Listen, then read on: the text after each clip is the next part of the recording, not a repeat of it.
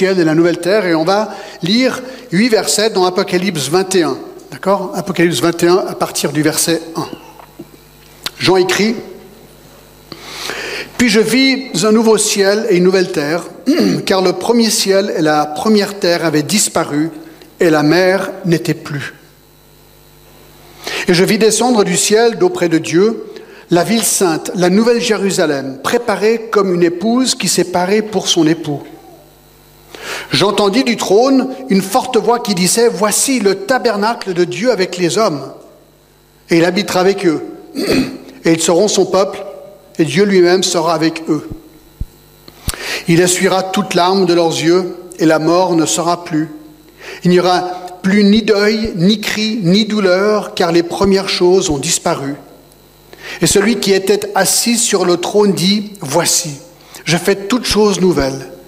Et il dit, écris, car ces paroles sont certaines et véritables. Et il me dit, c'est fait. Je suis l'alpha et l'oméga, le commencement et la fin. À celui qui a soif, je donnerai de la source de l'eau de la vie gratuitement. Celui qui vaincra héritera ces choses, et je serai son Dieu, et il sera mon fils. Mais pour les lâches, les incrédules, les abominables, les meurtriers, les débauchés, les magiciens, les idolâtres et tous les menteurs, leur part sera dans l'étang ardent de feu et de soufre, ce qui est la seconde mort. Alors ce matin, en abordant le sujet du ciel, je sais avant même de commencer que c'est tout simplement impossible de donner une présentation adéquate du ciel. Comment est-il possible de décrire en termes humains ce qui est par nature céleste? Ce qui est par nature, j'ai envie de dire, presque incompréhensible pour des humains de comprendre. Même dans 2 Corinthiens 12, Paul dit au verset 3, Je connais un homme, parlant de lui-même, en Christ, qui fut, il y a 14 ans, ravi jusqu'au troisième ciel. Si ce fut dans son corps, je ne sais pas. Si ce fut hors de son corps, je ne sais pas. Dieu le sait. Et je sais que cet homme, si ce fut dans son corps ou sans son corps, je ne sais pas, Dieu le sait, fut enlevé dans le paradis et qu'il entendit des paroles ineffables qui n'est pas permis à un homme d'exprimer. Donc Paul a eu le privilège, à un moment donné, de, voir le ciel, et il ne pouvait même pas s'exprimer.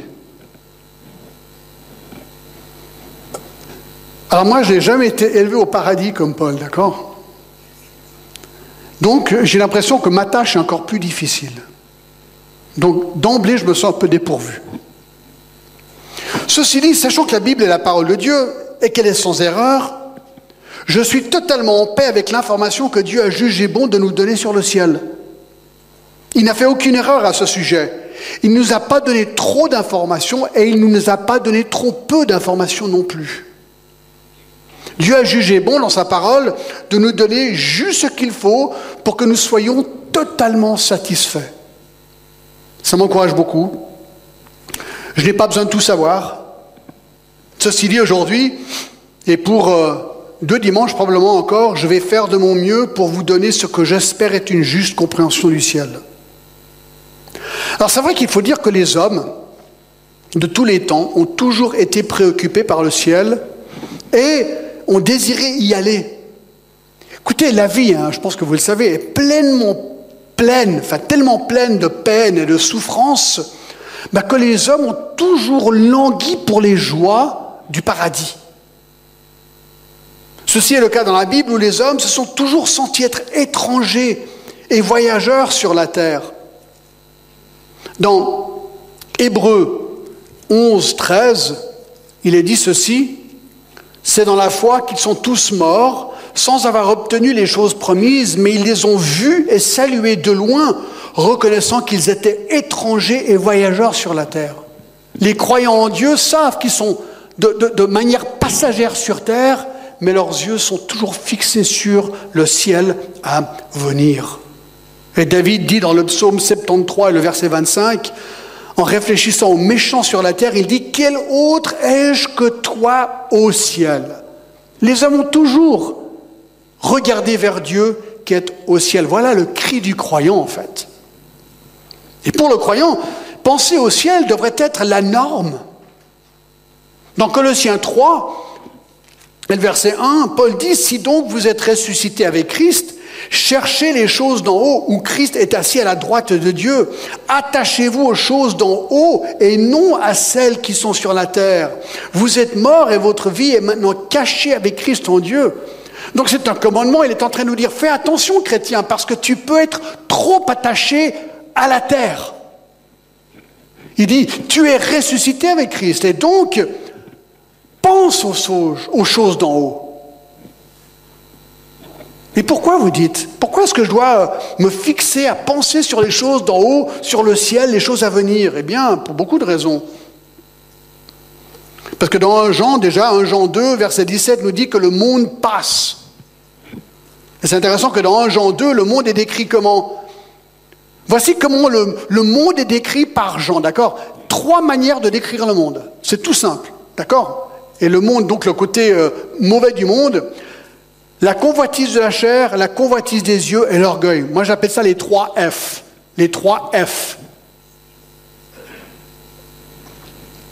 Fille, fric, fierté. Voilà ce qui décrit le monde. Voici ce à quoi les gens, finalement, pourquoi ils vivent. Alors là, c'est global ce qui est dit, mais c'est ce que j'en dis là. Mais il dit, ces choses vont passer. Autre raison pour lesquelles nous devrions penser au ciel souvent, c'est parce que dans chapitre 21 et le verset 2, je vis descendre du ciel d'auprès de Dieu. Qui est au ciel? Dieu. Dieu est au ciel. Jésus nous dit de prier dans Matthieu 6, Notre Père qui est aux cieux. Écoutez, le Père y est.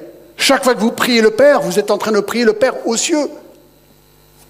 Dans Acte, 50, dans, dans Acte 7, 55, Jésus, on apprend, alors bien sûr, il y a beaucoup de textes qui le disent, mais j'ai toujours beaucoup aimé celui-ci, c'est quand Étienne est en train de mourir. Maintenant, Étienne, rempli du Saint-Esprit, fixant les regards vers le ciel, vit la gloire de Dieu et Jésus debout à la droite de Dieu. Donc le Père y est, le Fils y est. Luc 22, 43 nous dit que les anges y sont. Tous les morts en Christ y sont. Apocalypse 6, 9 à 11. C'est là où nous recevrons notre récompense. Matthieu 5, 12. Réjouissez-vous et soyez dans l'allégresse parce que votre récompense sera grande dans les cieux. C'est là, où nos, là où nos noms sont inscrits dans le livre de vie. Nous sommes citoyens des cieux, nous dit Philippiens 3, 20. 1 Pierre 1,4 nous dit que c'est là où est notre héritage. Et c'est peut-être une des raisons que Salomon a écrit dans Ecclésias 7.1, ces lignes bien connues. Ah non, c'est pas du tout ça. Oui, Ecclésias 7.2, mieux vaut aller dans une maison de deuil que d'aller dans une maison de festin, car c'est là la fin de tout homme et celui qui vit prend la chose à cœur. Quand tu vas en enterrement, tu penses à l'au-delà. Et pour le chrétien, il se dit Waouh Moi, je sais où je vais. Pour un non-chrétien, c'est horrible d'aller en enterrement. Donc il dit Va souvent en enterrement, va à des enterrements, parce que ça va te faire penser à ce qu'il faut. La vie après la mort. Et donc, le chrétien languit pour le ciel. Alors le mot ciel est intéressant. Le mot ciel qu'on voit apparaître dans Apocalypse 21, 2 est utilisé plus de 580 fois dans la Bible, dans plus de 550 versets. Le mot hébreu shamaïn veut littéralement dire les hauteurs et le mot grec uranos, duquel nous, dérivons le mot Uranus, donc la planète, décrit ce qui est élevé ou haut. Alors certains sont troublés parce que dans 2 Corinthiens 12, 3, il est dit que Paul fut ravi jusqu'au troisième ciel. Alors certains disent, ouais, mais s'il y a trois ciels alors? Alors, non, alors oui et non, mais il y a, oui, il y a trois ciels, mais, le premier ciel, c'est simplement l'atmosphère où volent les oiseaux. C'est ça. Je suis en train de respirer le premier ciel, d'accord? Le deuxième ciel, c'est la demeure des planètes. Et des, des, planètes, c'est là où vont les fusées. La Bible appelle ça le, deuxième ciel, d'accord? Et le troisième ciel, ah, ça c'est la demeure de Dieu où habitent les anges de Dieu et les saints décédés. Donc alors, quand il dit trois ciels, il n'y en a vraiment qu'un. Il y a un ciel, là où Dieu habite et là où nous habiterons avec lui. Alors la Bible donne plusieurs manières de décrire le ciel. Par exemple, le ciel ou les cieux, ça on a vu dans Matthieu 6. Ici, le nouveau ciel ou la nouvelle terre. Dans Apocalypse 2.7, le paradis. Il y a aussi le tabernacle de Dieu, Apocalypse 21, 3. La patrie céleste, Hébreu 11. La montagne de Sion, Hébreu 12. Le royaume céleste de Timothée 4. En haut, Colossiens 3. La maison du Père, Jean 14. La demeure du Très-Haut, Psaume 46. Devant le trône, 1 roi 22 auprès du Seigneur, 2 Corinthiens 5, et encore la Nouvelle Jérusalem qu'on va voir tout à l'heure.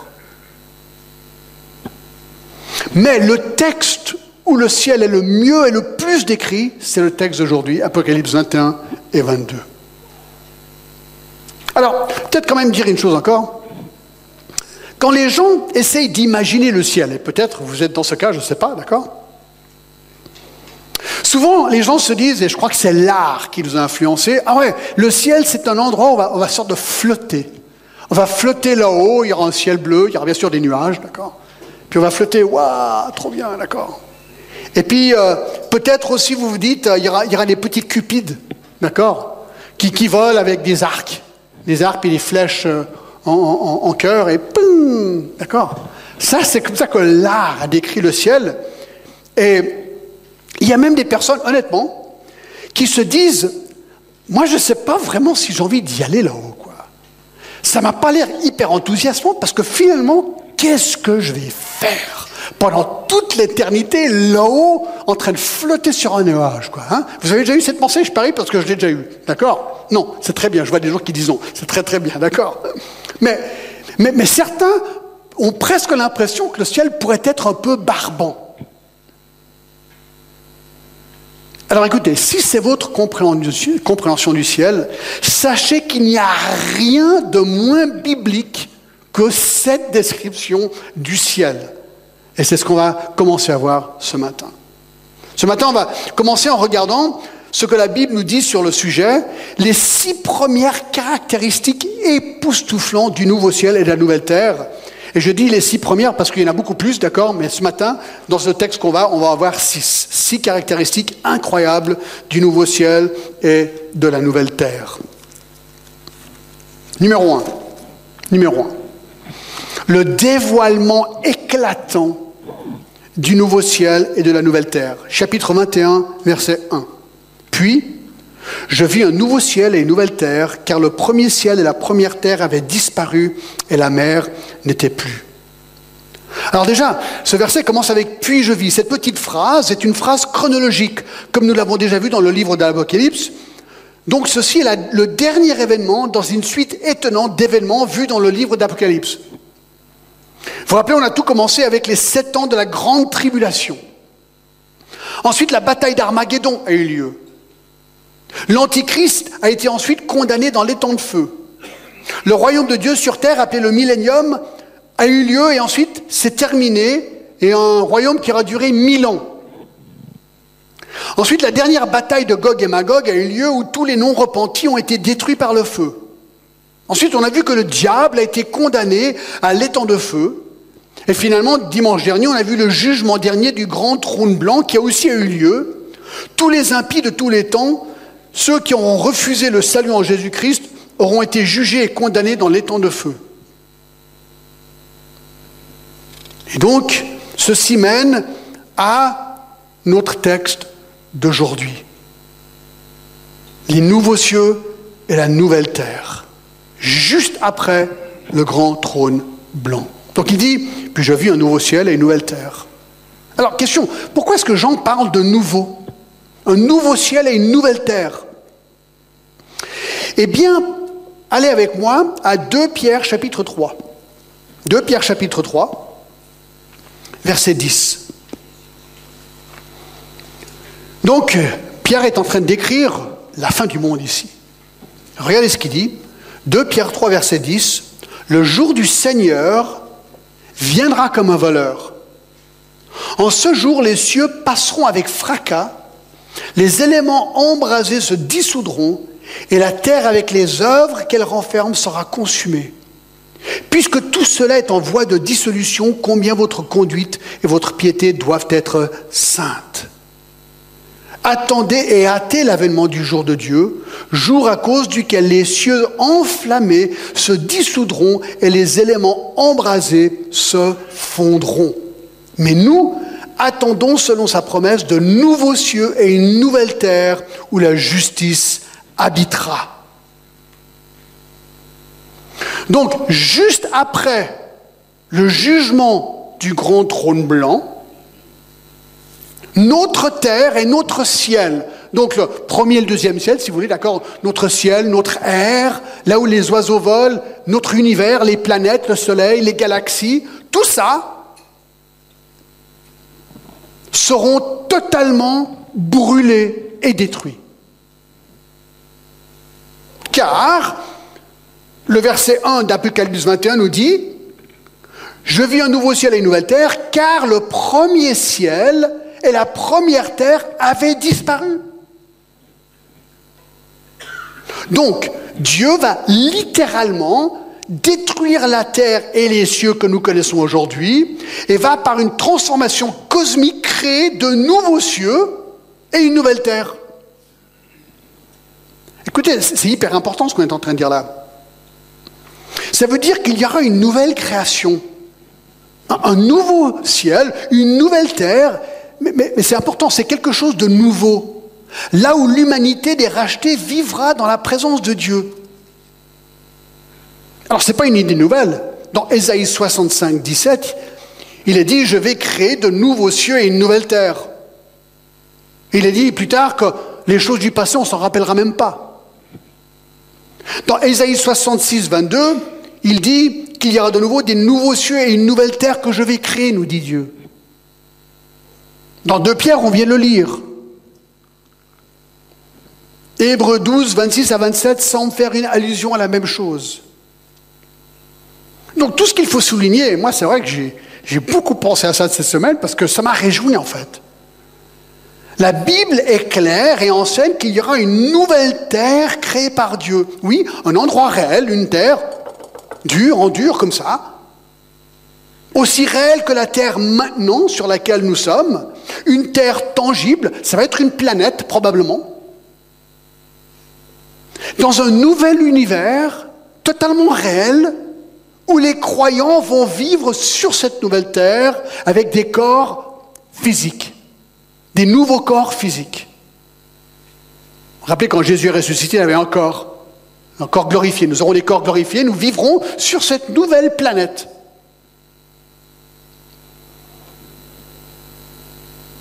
Autre chose que nous connaissons aujourd'hui. Je ne fais que lire le verset 1, d'accord? Mais il parle aussi d'un nouveau ciel. Alors il y a deux possibilités ici. Ce nouveau ciel pourrait être euh, le premier et le deuxième ciel qu'on a vu dans, 2 Corinthiens 5. Euh, 2 Corinthiens 12, excusez-moi, verset 3, là où sont les planètes et les galaxies, ça c'est une possibilité, donc ça va tout être renouvelé, ça c'est certain. Certains commentateurs pensent que Dieu pourrait en faire se référer à un nouveau troisième ciel, c'est-à-dire que le, ciel, là où la demeure de Dieu elle-même va être recréée, parce qu'il faut pas oublier que Dieu est le créateur de tout. C'est lui qui a créé le ciel en fait. Alors certains se disent, mais est-ce qu'il n'y aurait peut-être pas même un nouveau ciel-ciel En fait, j'en sais rien, je vous dis franchement, d'accord? Mais peut-être. Quelque part, ce serait un recommencement à zéro de tout. Mais regardez encore le verset 1. Il y a un petit détail intéressant, et la mer n'était plus. Détail intéressant, puisque les mers couvrent actuellement 70% de la surface de la Terre. Alors la seule eau décrite dans le ciel, c'est le chapitre 22, verset 1. Il montra un fleuve d'eau de la vie, limpide comme du cristal, qui sortait du trône de Dieu et de l'agneau. Alors c'est intéressant, il dit, c'est de l'eau un fleuve d'eau de la vie. Alors, l'eau qui sort du trône de Dieu dans ce nouveau ciel, est-ce que c'est de l'eau, l'eau comme nous avons de l'eau eau aujourd'hui, H2O, ou est-ce que c'est une eau de vie spirituelle? Ben, Ce qui est sûr, c'est qu'il n'y aura plus de mer. Alors c'est intéressant qu'avec, si on enlève la mer, ça veut dire que le cycle hydrologique ne pourra plus avoir lieu. Vous savez, c'est, le cycle hydrologique, c'est, l'évaporation, ça monte et ça redescend comme pluie. C'est ça le cycle. D'accord ah, et puis s'il n'y a pas de mer, il n'y aura pas d'évaporation. Donc il n'y aura pas de pluie. Donc ça change un peu tout. Donc ça va être hyper différent que la Terre aujourd'hui. Désolé, hein, si vous aimez euh, les bateaux, ça va être un peu compliqué là-haut, d'accord Mais peut-être il y aura un autre truc à faire qui sera super sympa, je pense, d'accord Mais c'est pas grave en fait qu'il n'y ait pas d'eau, parce que nos corps glorifiés n'auront pas besoin d'eau pour survivre. Alors, certes, Jésus en tant qu'homme ressuscité a mangé, il a bu, mais ce n'est pas nécessaire. C'est un corps glorifié, un corps spirituel. Alors certains encore voient ici une métaphore, la mer représenterait le mal, et que dans le ciel, le mal n'existerait plus. Dans 13.1, l'Antichrist sort de la mer, il est dit. Alors ce n'est pas, pas impossible. C'est possible qu'il y ait une métaphore ici. Il n'y a absolument plus de mal dans le ciel, c'est possible, mais j'ai tendance à vouloir prendre ça de manière littérale et dire, ben voilà, il n'y a plus de merde dans le nouveau ciel, c'est un nouveau ciel, une nouvelle terre, tout est nouveau, il n'y a, plus besoin d'eau. Donc ça c'est le premier point, le dévoilement éclatant du nouveau ciel et de la nouvelle terre. Numéro 2, la capitale scintillante du nouveau ciel et de la nouvelle terre. C'est vraiment étonnant tout ça, regardez verset 2. Et je vis descendre du ciel d'auprès de Dieu la ville sainte, la nouvelle Jérusalem, préparée comme une épouse qui s'est parée pour son époux. Donc Jean est en train d'avoir sa vision, et il nous dit qu'il voit une ville appelée la Nouvelle Jérusalem descendre dans sa gloire, étincelante, descendre du ciel pour faire partie de la nouvelle terre et du nouveau ciel. Alors déjà, qui a créé cette ville? On va parler beaucoup la prochaine fois, d'accord? Mais regardez, par exemple, dans Hébreu 11, 10, je vais vous le lire, parlant d'Abraham, il attendait la cité qui a de solides fondements, celle dont Dieu est l'architecte et le constructeur. Ah, c'est intéressant ça. Donc Abraham, déjà dans Genèse, il est dit, attendait la cité qui a des solides fondements, celle dont Dieu est l'architecte et le constructeur. On a l'impression qu'Abraham déjà avait l'idée d'une cité céleste.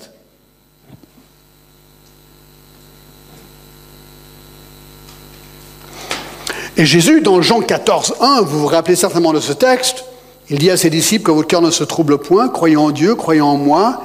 Il y a plusieurs demeures dans la maison de mon Père. Si cela n'était pas, je vous l'aurais dit, je vais vous préparer une place. Et lorsque je me serai allé et que je vous aurai préparé une place, je reviendrai et je vous prendrai avec moi afin que là où je suis, vous y soyez.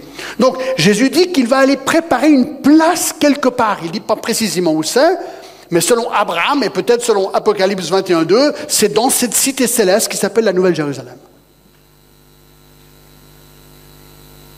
Et là, elle est décrite au verset 2 d'Apocalypse 21 comme une épouse qui s'est parée pour son époux. Vous savez, on était en Afrique du Sud là, en, septembre pour le mariage de notre fils James. Et quand Salomé est arrivée là, elle était belle. Puis lui, il était beau, d'accord. Oh là là là. Mais, mais c'est vrai qu'une mariée, elle tenait sa fleur, c'est la fleur nationale sud-africaine, j'ai oublié le nom. Mais elle était vraiment, j'ai l'impression qu'elle était scintillante. C'était tellement beau, vous voyez? Ben, C'est exactement ce qu'il dit ici. Comme une épouse qui s'est parée pour son époux. Voilà la description de cette ville céleste, la Nouvelle Jérusalem.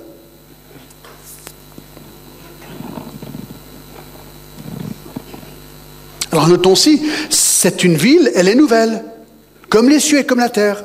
Elle ne ressemble à rien à Jérusalem que nous connaissons aujourd'hui, parce que c'est une nouvelle ville. Alors, je ne sais pas si vous êtes déjà allé à, Jérusalem, Mais c'est pas comme si on va se dire Ah ouais, je suis à Jérusalem. Non, non, ça n'a rien à voir. C'est nouveau.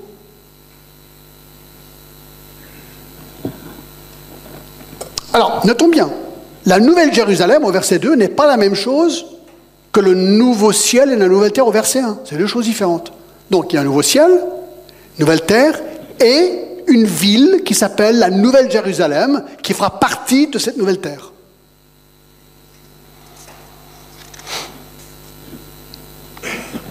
Et on sait aussi qu'elle est différente parce que vous allez voir la prochaine fois, à partir du verset 9, le descriptif de la vie, il y a même les mesures. Les mesures, le nombre de portes, les murs, tout est décrit pour cette ville. C'est vraiment une ville, la capitale du ciel, comme euh, la capitale de la Suisse est Berne, la capitale euh, de la Nouvelle Terre, ce sera la Nouvelle Jérusalem. Elle est décrite aussi au verset 2 comme une ville sainte. Écoutez, pourquoi, pourquoi euh, ce descriptif? Parce que l'ancienne Jérusalem que nous connaissons aujourd'hui a été un théâtre, enfin, théâtre d'innombrables guerres et de batailles dans l'histoire. Elle est teintée de sang. Cette nouvelle Jérusalem, elle est parfaitement sainte. Pourquoi? Ça veut dire quoi? Il y a absence de tout péché dans cette nouvelle Jérusalem. Pourquoi? Parce que tous les habitants de cette nouvelle Jérusalem sont saints. Tous. Ces gens vivront et travailleront, ou ils travailleront, ça on y verra la prochaine fois aussi, dans une harmonie parfaite. Pourquoi? Parce qu'il n'y a aucun péché. Pourquoi? Parce que tous les gens qui y sont ont été pardonnés par Jésus-Christ et leur péché a été ôté. Jean 1, 29. Et donc, ceux qui accèdent à cet endroit sont sans péché. Il n'y a pas de péché dans cet endroit. C'est pour ça qu'il l'appelle ville sainte. Alors le fait qu'elle descend du ciel, certains pensent qu'elle existe déjà. Peut-être. Lorsqu'on meurt aujourd'hui, on va dans la présence du Seigneur. On va où? Ben, Peut-être déjà dans cette nouvelle Jérusalem.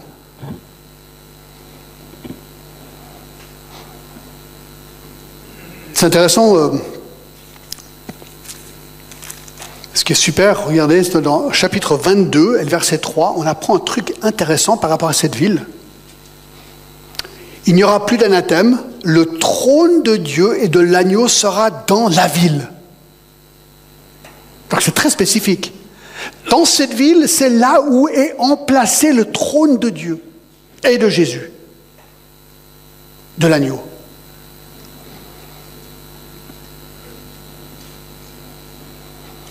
Donc, lorsqu'on s'en va pour rencontrer le Seigneur, il est bien probable que ce soit dans cette ville que nous y allons.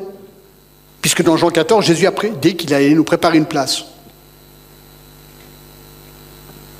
Donc, au verset 2, la Nouvelle Jérusalem descendra pour devenir la capitale de la Nouvelle Terre. Elle n'est pas encore créée, donc elle ne peut pas encore être, faire partie de cette Nouvelle Terre. Ça, ça arrivera qu'à la fin. Et on y sera pour toute l'éternité. Trois. Troisième chose qu'on apprend sur cette ville, la relation privilégiée dans le nouveau ciel et la nouvelle terre.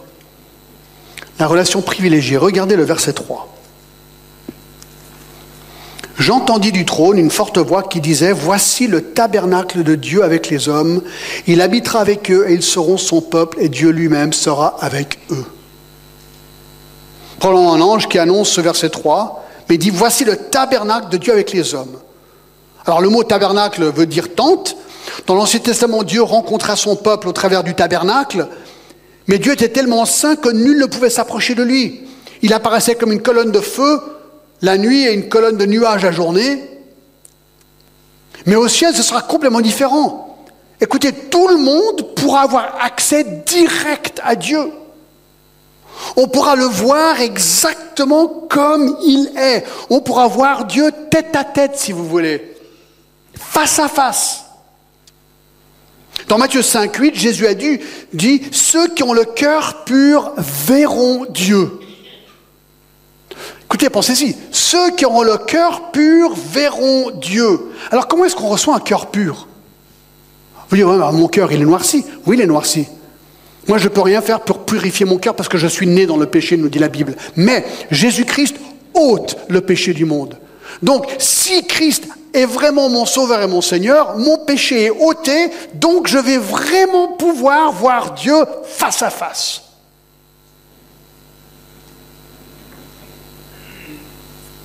Oui, parce qu'il change nos cœurs, il les rend purs.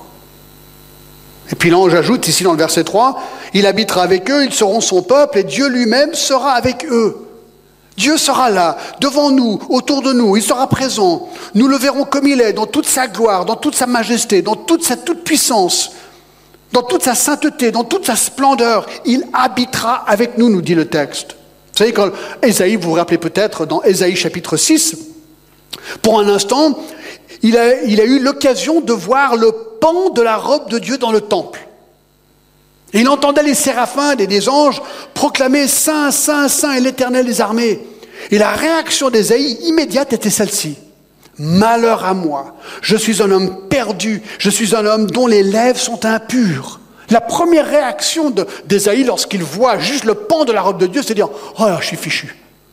Je suis, un pécheur comparé à la sainteté majestueuse de Dieu. Et alors tout de suite, l'ange, il, prend un comment on appelle, un, oui, un tison, et il lui touche, il lui touche la lèvre et, et il le purifie. Mais bien aimé, ce sera complètement différent au ciel. Aujourd'hui, si Dieu apparaissait ici, on serait tous, waouh, non, Seigneur. Alors bien sûr, on est pardonné en Jésus-Christ, mais on a encore la teinte du péché en nous et tout ça. Mais au ciel, ce sera limpide. Dieu sera là, tu seras là, si tu le connais. Je serai là.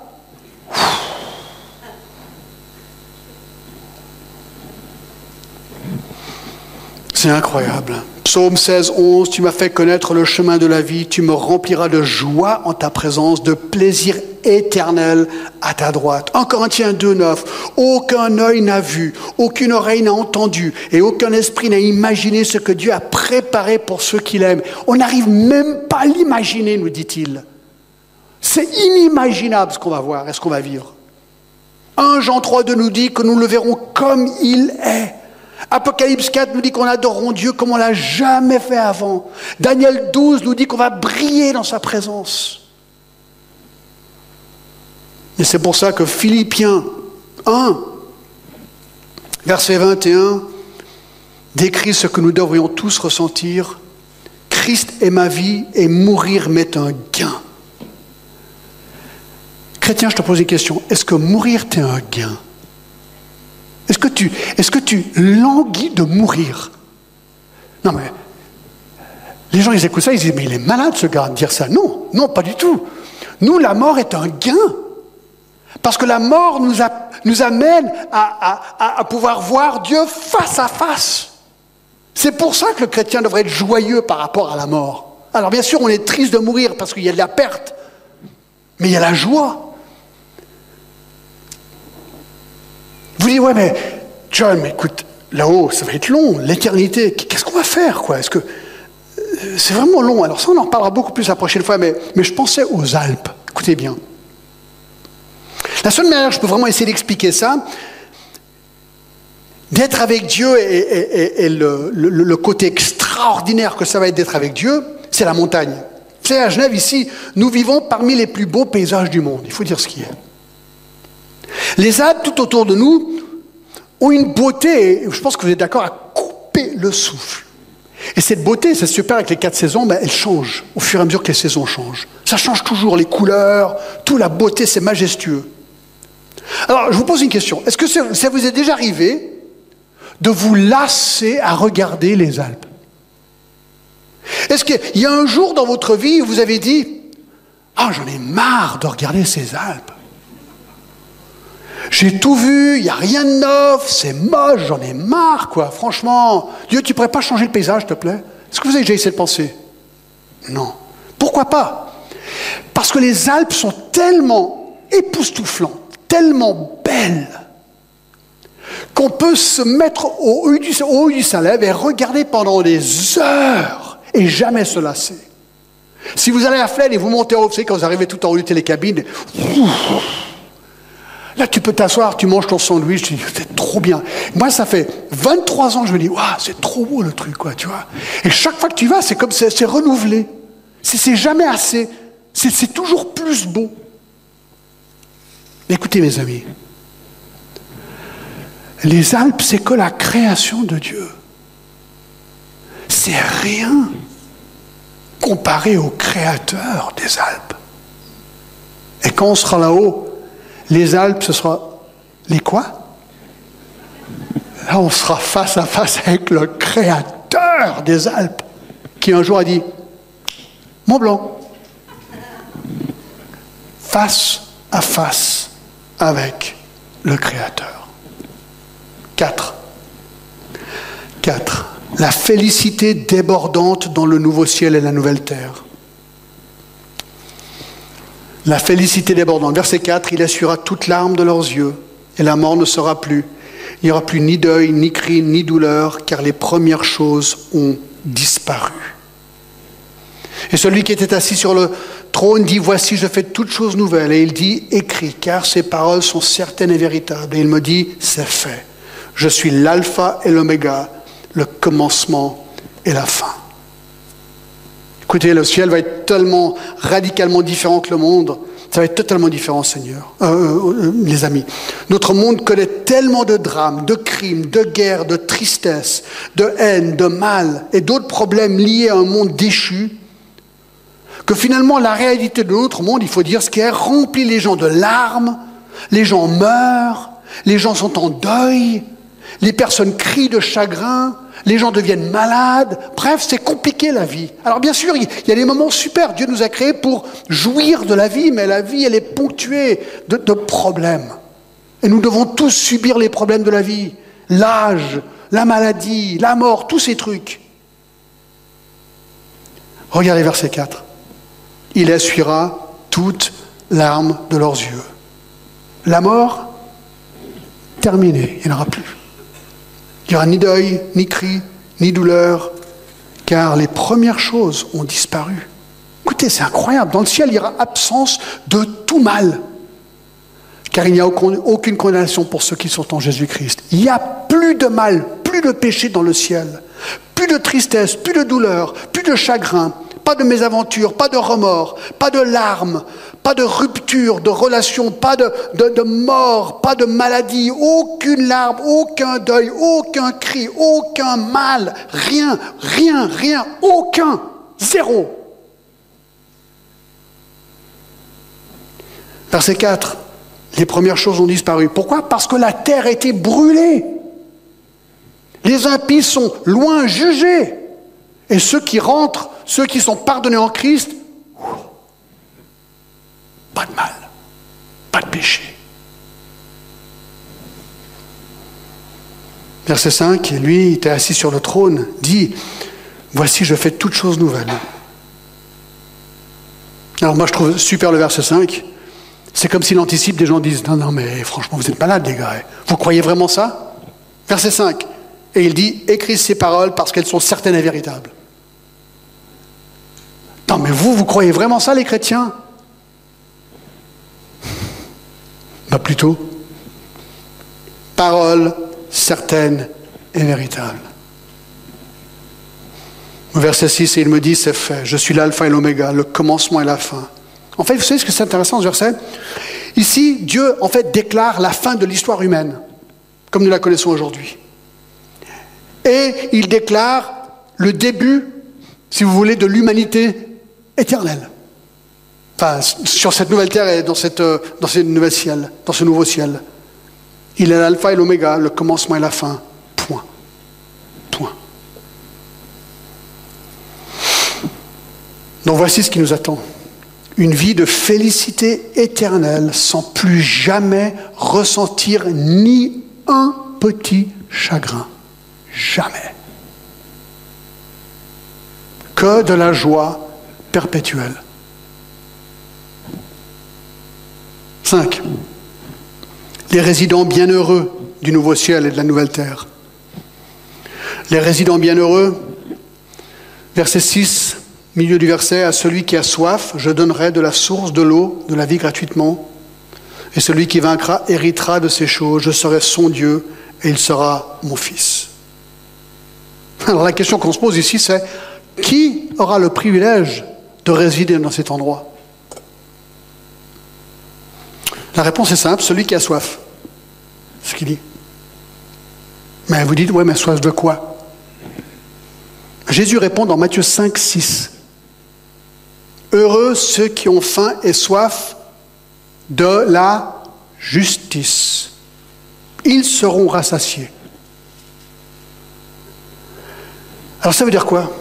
Ben, C'est intéressant, si on va au sermon sur la montagne dans Matthieu 5, on l'apprend en verset 1. Intéressant, c'est le sermon sur la montagne.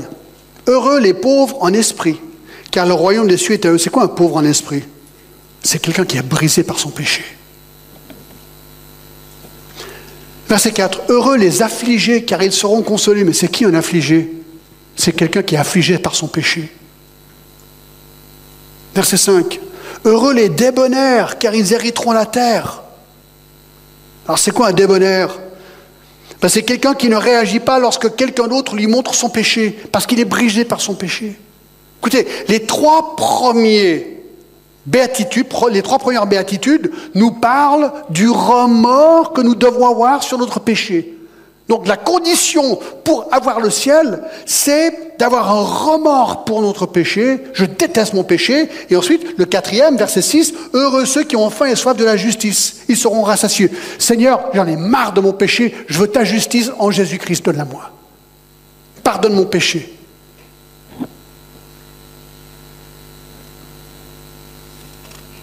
Oui, c'est ça. Le psaume 42, vous connaissez ce psaume très bien, versets 1 et 2. Comme une biche soupire auprès des courants d'eau, ainsi mon âme soupire après toi, ô Dieu. Est-ce que tu soupires pour Dieu?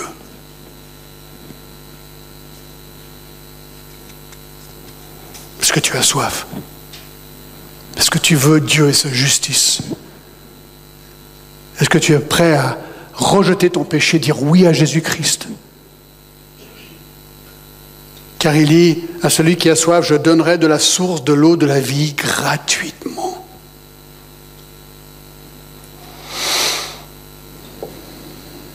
Jean 4. Il dit ensuite, celui qui vaincra héritera ses choses. Je serai son Dieu, il sera mon fils. Ça veut dire quoi, celui qui vaincra? Bien, je pense que 1 Jean 5 nous donne la réponse. 1 Jean 5, 4 et 5 nous dit, et eux, ils sont du monde. C'est pourquoi ils parlent d'après le monde et le monde les écoute. Nous, nous sommes de Dieu.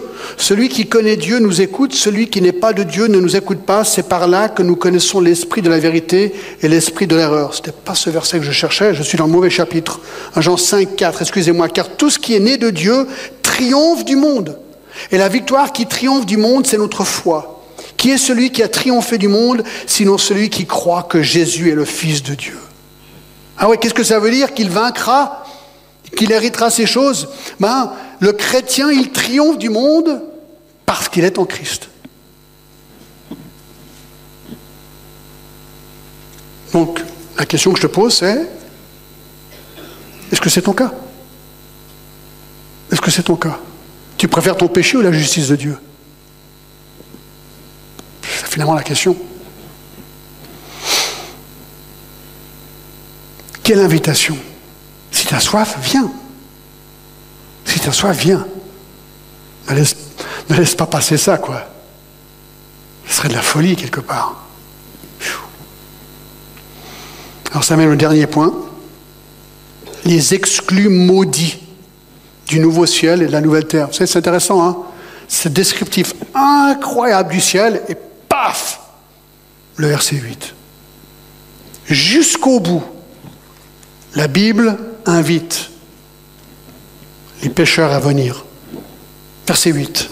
Mais, pour les lâches, les incrédules, les abominables, les meurtriers, les débauchés, les magiciens, les idolâtres et tous les menteurs, leur part sera dans l'étang de feu et de soufre qui est la seconde mort.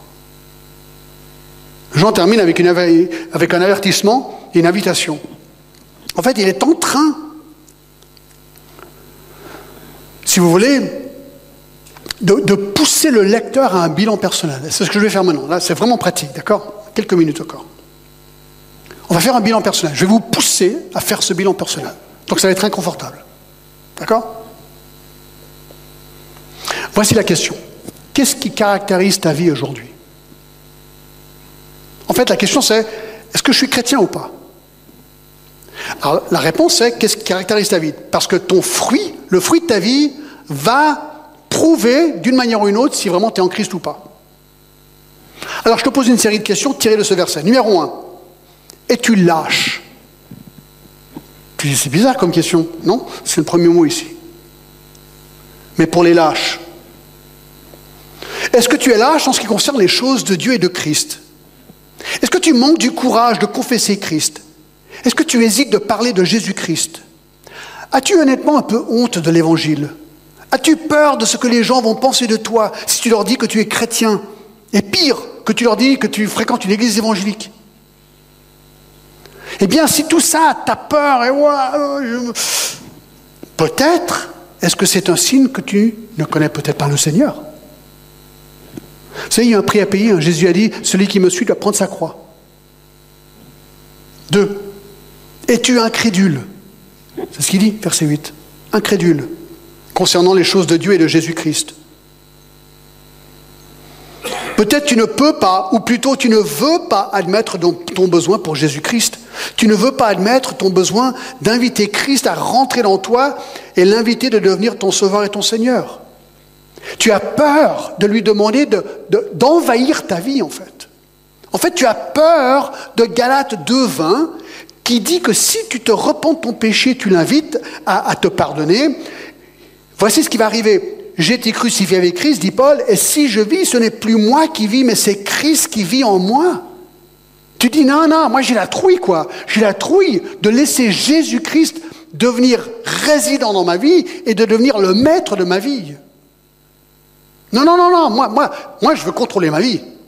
Je ne veux pas laisser quelqu'un d'autre contrôler ma vie. Hein. Eh bien, si c'est ton cas, pose-toi la question, alors est-ce que tu es chrétien? Si Jésus n'est pas ton Seigneur, il ne vit pas en toi, ben, est-ce que tu es chrétien? Trois. Vis-tu une vie abominable? C'est ce qu'il dit ici, abominable. Tu dis quoi? Abominable. Ça veut dire quoi? Ben, J'ai regardé dans le dictionnaire. Fortement désagréable, qui suscite l'horreur. Je te pose la question, ta vie était belle ou elle n'était pas belle? Est-ce que tu es une personne désagréable? Est-ce que tu vis pour toi, pas pour les autres? Est-ce que tu contestes, tu te bats, tu réponds aux autres, tu es fâché, tu es râleur, tu es méchant, bref, tu es abominable. Est-ce que ça te caractérise? Si oui, est-ce que Christ est en toi? Parce que si Christ est ton maître, bah, tu ne devrais pas être comme ça. 4. Es-tu débauché? Débauché Hébreu 13, 4 nous dit ceci par rapport à la débauche. Que le mariage soit honoré de tous et le lit conjugal exempt de souillure, car Dieu jugera les débauchés, les adultères. Est-ce que tu vis pour tes passions sexuelles? Pas de restriction. Moi, j'ai parlé avec euh, une fois quelqu'un qui m'a dit clairement Je suis un addict sexuel. J'ai rencontré un autre gars, vraiment, un jeune, qui m'a dit qu'il a visité des centaines de prostituées. Centaines. Vous dites, ouais, c'est horrible, ça, c'est pas moi. Eh oh. Oui, mais c'est intéressant parce que dans Hébreu 13, 4, il est dit que dans le plan de Dieu, la sexualité est réservée pour une situation uniquement, le mariage. Tout ce qui est hors mariage, c'est ou bien adultère ou débauche. Et en fait, quand vous couchez avec, je vous, hein, quand quelqu'un couche avec quelqu'un qui n'est pas son épouse ou son mari, vous savez ce que vous venez de faire? Vous venez de voler la virginité de cette personne qui est due à son futur conjoint. Vous êtes en train de voler ce qui n'est pas à vous. C'est un vol. C'est de la débauche. Et Dieu dit que c'est quelque chose qu'il juge. Même la pornographie, vous savez, Job 31 a dit qu'il a dû faire un pacte avec ses yeux pour qu'il ne regarde pas la vie vierge. quand je me permets de, me goinfrer, je ne sais pas comment on dit ça, de, de, me goinfrer en pornographie, je suis en train de voler ce qui n'est pas à moi. C'est pas juste. Le psaume 100 nous dit de ne pas mettre ces choses devant nos yeux. Tout ça, ça fait partie de la débauche. Alors, qu'on puisse lutter, c'est une chose, mais est-ce que ma vie, c'est une vie de débauche? Ben, Si oui, je dois me poser les questions. Ben, est-ce que je connais vraiment le Seigneur? Es-tu magicien? Magicien, tu dis? Alors, bien sûr, d'un côté, c'est toute forme de spiritisme. Deutéronome 18 nous dit que ça, c'est interdit. Mais c'est intéressant que le mot grec pour magicien ici, c'est le mot pharmaco de pharmacie.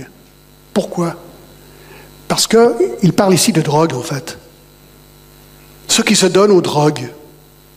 Alors je pense que c'est les deux choses, le spiritisme d'un côté, ceux qui se droguent de l'autre. Moi je me suis drogué pendant des années. Hein. Enfin c'est des drogues light, disons, mais voilà. Même moi je me dis que même la nicotine, quelque part, c'est une drogue. Moi j'ai fumé deux paquets par jour pendant environ huit ans. Hein. Et puis c'est quand j'ai rencontré Christ que j'ai réalisé, mais John, t'as pas besoin de tout ça en fait. Non, parce que Christ était en moi. Donc la question c'est, est-ce que, tu es addict de substance en fait? Ou est-ce que tu es addict à, d'autres choses qui remplacent Jésus-Christ? Quelque part, si tu dis oui, ben tu es, un peu magicien selon la définition de la Bible. Pharmaco. Et regardez, est-ce que tu es idolâtre? Pose-toi la question. Qu'est-ce qui prend la première place dans ta vie? Est-ce que c'est vraiment Dieu? Est-ce que, Jésus-Christ est vraiment le maître de ta vie? Ou bien honnêtement, est-ce que c'est l'argent, tes investissements, tes biens, le pouvoir, ta carrière, ta famille? Est-ce qu'il y a des choses qui usurpent la place de Dieu dans ta vie? Alors on doit tous travailler, on passe beaucoup d'heures à tout ça. Mais ton cœur, il bat pourquoi en fait? Si tu ne peux pas répondre, non, c'est pas Jésus-Christ, c'est pas lui. Est-ce que tu le connais vraiment? Finalement, est-ce que tu es menteur? Jésus, il est la vérité, nous dit dans Jean 14, 6. Un chrétien ne ment pas, il dit la vérité. Il dit ce qui est vrai. Alors si tu mens, tu peux te poser la question, est-ce que Christ est ton Seigneur? C'est radical ce que Jean fait ici. Il est en train de dire, écoutez les gars, c'est pas un petit truc, ce qu'on est en train de voir là. Oui, le ciel c'est super, la nouvelle terre, c'est génial. La nouvelle Jérusalem, c'est super. Verset 8. Mais pour les lâches, les incrédules, les abominables, les meurtriers, les débauchés, les magiciens, les idolâtres et tous les menteurs, leur part sera dans l'étang ardent de feu et de soufre, ce qui est la seconde mort. C'est le contraste est total. Donc la question ici c'est, est-ce que Christ est ton sauveur est ton Seigneur? Si tu peux répondre oui, tu peux te réjouir, parce que tu sais ce qui t'attend. Si tu ne peux pas répondre oui, tu sais aussi ce qui t'attend. Donc, cours à Jésus-Christ et repens-toi. Aujourd'hui, ne tarde pas. Prions. Seigneur, merci. Merci de tout cœur pour ce texte euh, incroyablement beau et profondément troublant en même temps. Seigneur, travaille dans chaque cœur, je te prie. Au nom de Jésus. Amen.